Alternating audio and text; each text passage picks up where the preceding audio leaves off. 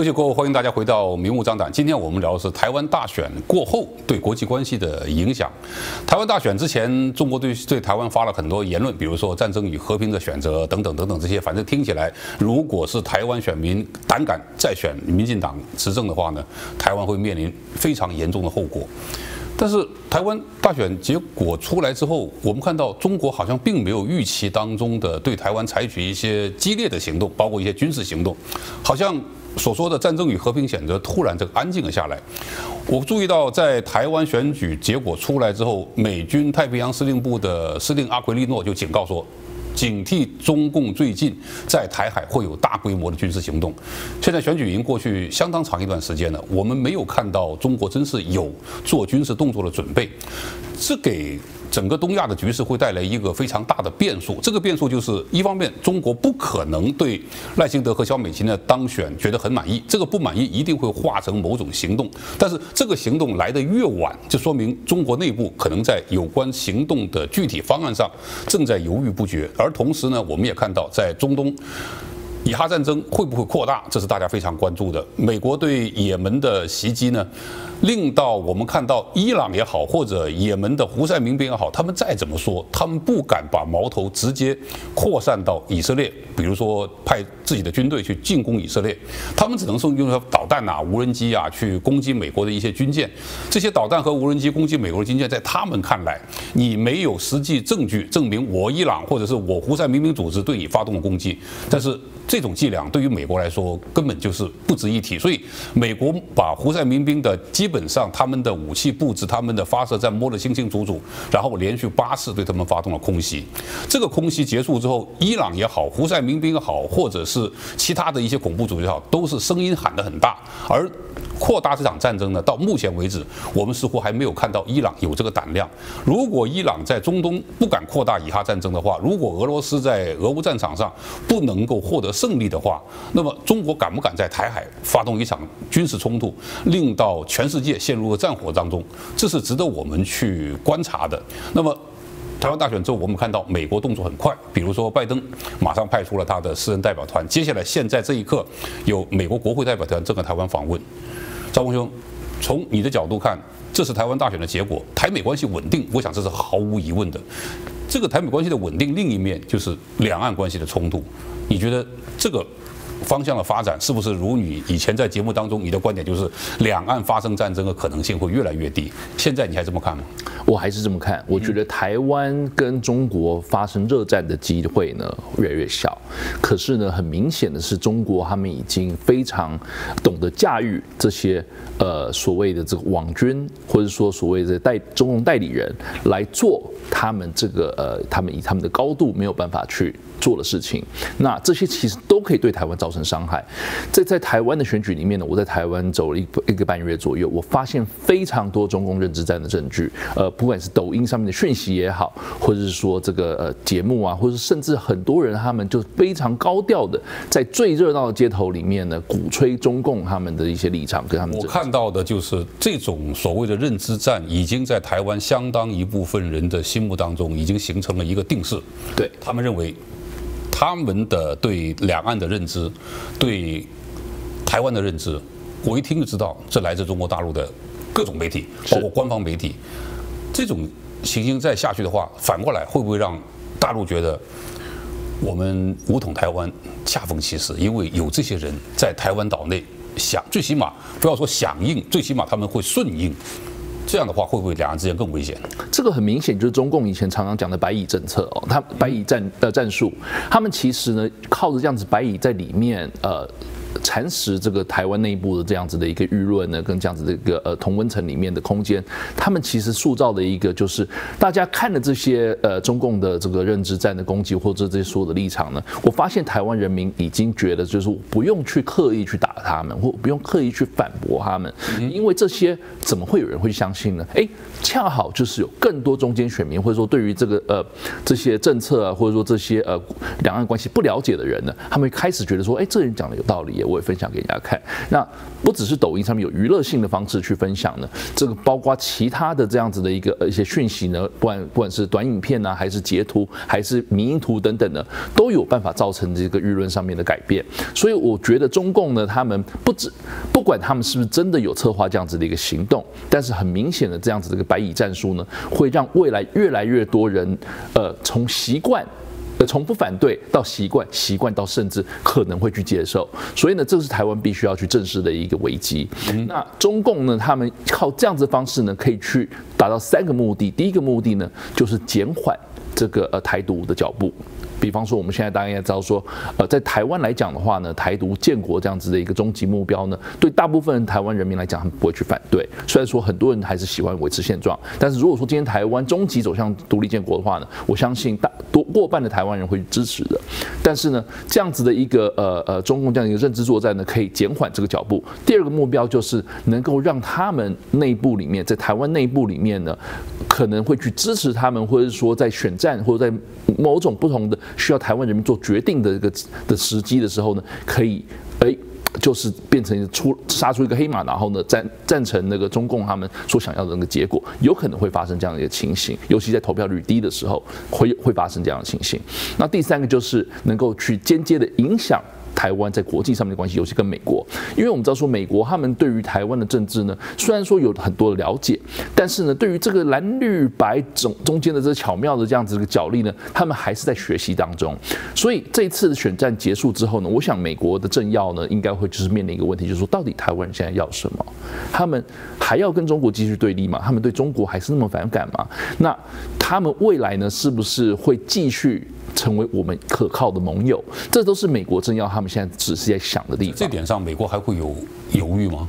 我觉得其实这就是这样子。呃，过去当完全执政的时候呢，蔡英文他想要做什么这样的那个呃政策，或者说还有什么样主张，那当然完全执政，国会是绝对会去。全盘接受，然后呢就去支持。那但是现在赖清德面临是一个嘲笑也大，所以呢，当赖清德即使他万分的愿意，然后也靠这个他的非常得力的助手萧美琴，呃大使，然后现在已经是呃后任的副总统，他去做这样子的一个牵线之后呢，即使大家都已经达成在高层达成一样的共识，但是立法院他们会。积极的使用他们的监督权，积极的使用他们的荷包权去做阻挡，这个也是美国不能够不去忽视的一个一个障碍。所以过去他们看到就是说，很明显，台湾人是选择让民进党担任最大党，那这个台派呢势力非常强盛。但是未来会不会对中国开始采取一些不反对，或者甚至呢呃近乎友善的这样子的一个趋势的改变？这是美国他必须要去观察的，也要必须评估他们未来跟台湾关系呢是不是要做一些调整。现在国际社会对习近平非常的关注。我发现，二零二四年国际媒体或者一些智库关注两个东西，一个是习近平个人，一个就是中国的经济走向。为什么关注习近平个人呢？我看到美国一个智库，他的其中一个研究员研究报告，他突然发现一个事情，他说，习近平在中国的这个最高领导层当中，一是个什么角色呢？他认为习近平是个犹豫不决的角色。就是习近平做要做出一个重大决策的时候，你会看到他到最后一刻实在不行的时候才做这个决策。他举了很多例子，我觉得有点道理，值得跟大家分享一下。他比如说，新冠肺炎在武汉出现的时候，中国没有采取有效果断的措施来阻止这个新冠肺炎的蔓延，因为其实显而易见，当一个传染病在武汉出现的时候，它不是说影响。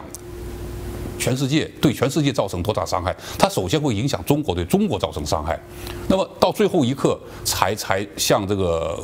国际卫生组织报告，才采取一些措施。武汉封城，武汉封城导致了一个非常严重的后果，就是民怨在武汉这个范围之内沸腾。然后因为武汉封城的措施只封了武汉，武汉的人离开武汉到国际上没没有封锁，那所以这个病蔓延到全世界。就这是一种政策上犹豫不决造成的严重后果。清零政策，清零政策前一天还说坚定不动摇，然后因为白纸革命，突然一夜之间清零政策全部消失，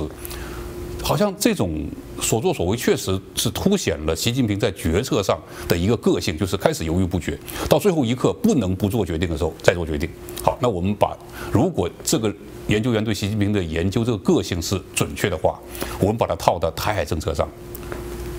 打不打台海战争，犹豫不决，因为有经济下滑的原因，因为有国际社会会援助的原因，因为有自己内军队内部，无论是反腐也好，或者是被渗透也好，出现了很多很多人事变动，好像打下去没有必胜的把握。在这个犹豫不决当中，有一天真是因为国际局势的变化，我们说这是中华民国总统大选会影响整个国际关系的变化，比如说中东真是扩大了。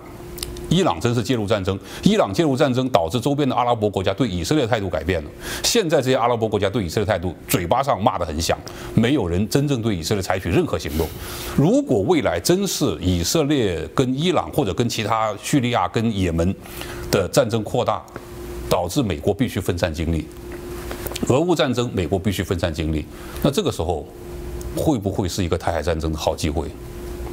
你觉得呢？其实我觉得习近平呢，现在面临内忧外患哦，经济的状况越来越差，然后呢，很多的这个国内里面对习近平的这个蜜月期已经完全结束了，因为他到第三任，所以要转移，把矛盾外移啊。那我们看到其他最近跟拜登的互动呢，尤其从十一月来呢，变得非常非常的呃，我不能够讲说呃委曲求全啊，但是呢，很明显就是看到中国对很多呃跟美国有意见不分歧的地方，他们都让步了。当然，除了台湾这方面，他们是绝对不会让步。但是很多其他的合作都开始啊，比方说最高层的那个军方的那个交流，中国以前非常非常的强硬啊，我们就是不跟你交流，我就是让你美国好看。那像现在美国的那个呃参谋总长跟中国这边的这个军，从这里边我觉得中美之间有一个误会，这个误会在哪里呢？就是美国的跟中国交流的目的是什么？美国讲得很清楚，就是我要告诉你。我的看法是怎么样，或者如果你这样做，我就会那样做，就是一个预防性的一个沟通。美国没打算跟中国恢复任何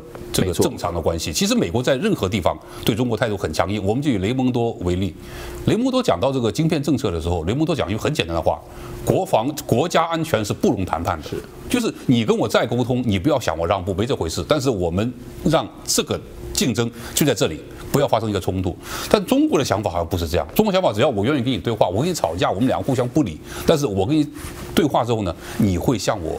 妥协。其实这就是中美两边非常有趣的地方，因为误会非常大嘛，对不对？中国它其实不用顾民意，那除非民意变成一个整体上面的一个民怨的时候，他们才要去照顾这些民民怨。但对美国来讲呢，任何一个小小的民意上面的去忽视，都有可能蔓延成一个非常大的问题。我们从这个黑人的命也是命的运动可以看出来，明明就是一个。呃，警察的那个纠纷，简单的刑事案，对，变成一个全球的呃全全球的一个一个抗争。所以呢，美国来讲呢，他们当然必须要在这个多种方面的非常明确的表态。我对你中国的态度就是这样，即使我们在这边合作，但是我的立场不会改变。中国另一方面呢，他们其实是靠着跟美国做做样子，来让他们的民间发现说，你看吧，其实我们现在。在全世界，我们是好人呐、是美国美帝在欺负我们，我们其实是非常 nice，非常礼貌。所以中国跟美国之间交流，我发现一个非常大的一个危险的因素，就是美国态度很清楚，但是中国呢，可能出于他自身的理解的问题，他总觉得我跟美国能够多沟通就能改变关系，这第一点。第二点呢，中国跟美国沟通似乎想达到另外一个目的。告诉中国国内的人民，哎，我们跟美国关系好了，那大家可以预期我们的经济发展就像以前改革开放前三十年一样，继续迅猛发展，因为我们之间已经没有矛盾了嘛。他同时呢，向欧洲说，你看我跟美国关系好了，你们可以放心来投资了。很明显，这个目的并没有达到。但这种情况下，就是我们说的，当内忧外患的时候。向外部转移矛盾，其实是一个屡试不爽的一个政治伎俩。比如说，阿根廷前总统加尔铁里，他当年的支持度已经跌破了百分之，就跌破两位数。哎，一打福克兰群岛，马上支持度上升到百分之八十，包括他的最激烈的反对党也把他奉为国家的英雄。这种。政治戏码会不会出现在两岸？在中国很困难，因为我觉得中国他们内部的问题实在是太多了。而且呢，我们现在从外部来看呢，不仅是这华尔街他们本身的评估呢，呃，其实很多不同的政地缘政治的那个专专家都发现说，中国如果今天要打一场战争，是这代代价是太大了，大到习近平连想都不敢想。但是呢，他必须要让人民，必须要全世界。认为他还有这个能力，他也有这个意图，只有这样子呢，才可以让中国争取到喘息的空间。这就是为什么当年韩战爆发的时候，美国政府判断中国不会出兵。我想就是他们有个以以己度人的这种想法，就是你这么大的代价，难道你会做吗？那毛泽东当年就做了。那所以，毛泽东是习近平的偶像啊。习近平会不会做？我个人对此，我觉得真是值得我们去观察。因为我相信，二零二四年的中国经济会继续出现更大的这个下滑的压力。比如说，现在今天我看到的一个最新的新闻，美国银行准备在亚洲。大面的大面积的这个裁撤一些高级高级的雇员，也就是说，它整个在亚洲的这个机构要收缩，但是其实这个亚洲的机构要收缩只是一个表面的说法，它真实的说法是要在中国和香港大面积说。那我们之前也看到，在前两天嘛，香港股市跌破了一万五千点，上证指数跌破了两万八千点，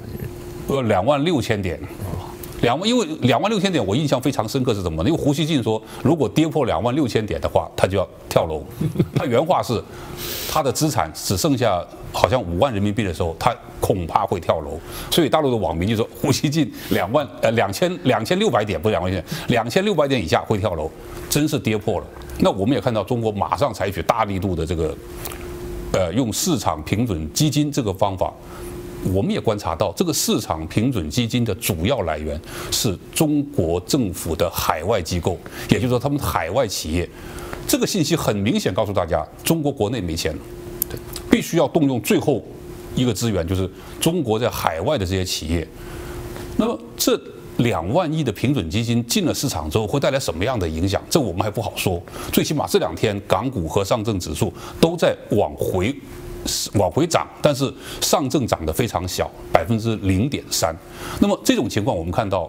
无论是欧美国家的生产供应链转移，还是中国自己内部的经济的三驾马车，都出现了熄火的状况。中国会在今年一定会经济会有更大的下滑。如果这种情况出现的话，那么内忧外患更加严重了。金麟兄怎么看？台湾选举之后，很明显，美台的经贸关系会加强。除了二十一世纪。经济贸易倡议之外，现在我们看到台美两地的这个双重课税的问题，已经在国会众议院的税务委员会已经解决了。那接下来，如果在国会众议院、参议院都通过，拜登一定会签署。这个白宫已经早就已经公开声明了。如果这样下去的话，对美台的经济关系会造成什么样的影响？而这个影响反过来会如何辐射到中国大陆？是，所以我们看到这全世界的经济的走向已经走向一个完全大家从来没有预期过的这个方向，是因为市场经济也是跟着这经济发展。一起走，因为你的钱往哪边走，也就是说那个地方有利可图。那不管这个台湾的这个股市呢，这个超车这个所谓的恒生指数以外呢，中国的上海这个这个上海的股票跟这个所谓的很香港的股票呢，都一直呢突破往下走这个颓势。虽然中国日本的东京证券交易所的市值已经超越了上证，是，而且它的股市也印度超越了恒生，对，所以这些都是一个新的一个指标，就是说。像刚才这个主持人讲，这个日本呢，它股市呢已经突破了三万六千五百点，这是从一九九零年以来，这个三十四年以来哈，这个从来没达到最高峰。也就是说，日本的经济呢，好，我们说它消失了，这个好像它颓败了这个三十年，现在完全是生龙活虎。为什么？他选择了这个所谓的跟美国站在同一边的经济发展的手牵手。也就是这样看哈，如果说以南韩过去依赖中国来讲，它在这个部分呢，就跟日本就是一个相对。一个对比，因为日本就是在美国坚持的盟友。台湾如果是搭上这条未来经济的跟这个所谓发展的走向列车，包含美国过去是用这个所谓的石油美元，现在呢后来变成金融美元，就是 SWIFT。所有全球经济呢，人民币为什么没办法打败美元，也是因为这些的金融体制。接下来美国走的就是不只是金元美元，而且是科技美元，完全去这个所谓的玩疯。所以中国未来五到十年的这个所谓的。竞争的可能性，中国这样子一直往下走，因为它经济又一直下行，它必须花二点三兆，不管是海外再加上中国，要想办法去产生这样的一些的钱呢，来挹注这个所谓的股市哈。我们有待后面去观察，如果这只是昙花一现，也就是说中国真的有很多的这个经济跟它的钱呢，是不是完全没办法达到这个二点三兆？我们想多讨论两句。嗯，我不知道两位。在台湾生活或者是在美国生活，可能对中国的古典文学不太了解。以前有个叫《隋唐演义》，《隋唐演义》是个小说，小说里面有一个人叫熊阔海。说当时有一个这样情形，就是隋朝皇帝为了把天下英雄一网打尽，搞了一个比武大会，那天下英雄都来了，那目的就是进了这个城池之后，把这个大铁闸一下来，然后把这人全部杀掉。这个阴谋呢就被熊阔海发现了，所以号召各路英雄赶快跑，他一个人顶起了一个千斤重的铁闸。我觉得中国这次就是这二点三兆人民币就是熊阔海。问题是熊阔海顶起这个千斤铁闸，让这个各路英雄都跑掉之后，他自己出不来了，因为没有一个更强有力的东西能够支撑这个大铁闸下来，所以最终熊阔海被砸成了肉泥。那这是二点三兆的。人民币进入股市，试图重振股市，就是熊阔海在顶这个千斤铁闸。如果你没有后边的经济发展作为一个支撑，熊阔海早晚会被砸死的。是，那现在会不会有这种危险？对，所以基本上呢，因为我们现在看到所谓的这个呃，这个所谓的晶片哦的交易量已经远远大过石油了。也就是说，未来如果这样的情形，中国不管再怎么样去翻身，要做任何的转变的时候呢，它最重要的一些可能的命脉呢，科技命脉被美国抓得死死的时候呢，其实呢，也许中国可以突破的部分，就是在原始它的所谓电商或者是电动车这些，它可以规格化的，就是说制造它可以在这个地方，全世界无知。可以与之相比，但是呢，未来科技在发展更新的东西呢在出现的时候呢，中国可能望之项背。其实说你刚刚讲的两个优势，中国两个优势，一个就是它的制造能力，一个是它的市场。电商就是体现在市场嘛。过去每年的双十一，中国动辄多少多少兆的这个交易量，我们且不说那个数字是真是假，当时确实是闹得沸沸扬扬。而现在中国的生产制造能力虽然犹存。但是问题是，这里边有个有个非常重要的，就是当你拿不到订单的时候，你这个制造能力就会有非常大的这个空转，空转就会令到很多有生产能力、制造能力的这些企业会倒闭，那这里会造成中国经济的下滑，也会造成失业的增长，这是这是一个。所以，美国生产转移呃转移生产供应链这个计划，我们总是说它不是一两年的，但是它会慢慢慢慢把这个效果体现出来。再一个就是市场。现在有关中国二零二四经济发展，全世界各大媒体都在关注，而关注的最终的焦点就是中国的经济能不能复苏，要看中国消费者的信心能不能提振。很明显，中国消费者信心并没有办法提振，包括在这次达沃斯论坛上，大家都会讲到的问题。那我们刚刚提到的晶片，呃。英特尔的 CEO 他在这个论坛上公开讲，由于这个原因那个原因，他他列举了一堆因素，包括什么对中国的晶片封锁啊，生产设备的封锁，中国的晶片现在已经落后欧美、日本先进晶片十年。这个意味着什么呢？这个就意味着中国未来的综合竞争能力跟美国将会拉开很大一个距离，这会令到中国在目前这种情况下，我刚跟赵峰兄讨论那个话题，因为看到我未来已经没办法跟你竞争了，所以今天铤而走险。对，兄，你的有这种可能吗？是，如果说经济哈，美国经济的这个所谓通通膨哈，已经开始可以有控制的时候呢，中国比较大的问题就是通缩。如果通缩问题越来越严重的时候，其实刚才我们的危机就来，因为所有的东西呢，让民怨起来的时候，经济下滑，这个这个百业凋零的时候呢，是不是会铤而走险？我觉得这就是为什么一直在讲这个中国可能会贸然因为这个独裁的一个统治的时候呢，对台海的危机呢造成更大的一个风险。我觉得这是大家去预防，因为这么多美国专家也一直在提醒这件事情，在包含中国也一直在放出说，他可以用所谓的低轨卫星啊，什么超音波导导弹去攻击美国的航队。其实呢，大家也知道说，如果真的能做这件事情的时候呢，在太平洋的军力，其实美国这个军力的优势还是存在的。但是问题是，美中两国如果是在综合实力和军事实力的距离越拉越大的话，那是不是我们从逻辑上讲？以其未来动手，不如现在动手。所以说，这次中华民国总统大选是影响东亚局势、影响整个印太局势乃至全世界局势的一个非常关键的一个点。现在离五二零新的总统上台还有一段时间，大家都在关注，在这个时间，中国会不会趁赖清德没有上台，会做一些动作呢？我们今后在节目当中会继续跟大家关注这个话题。今天非常感谢两位来宾，批判时事，解读新闻，我是张修杰。下个礼拜同样时间我们再见。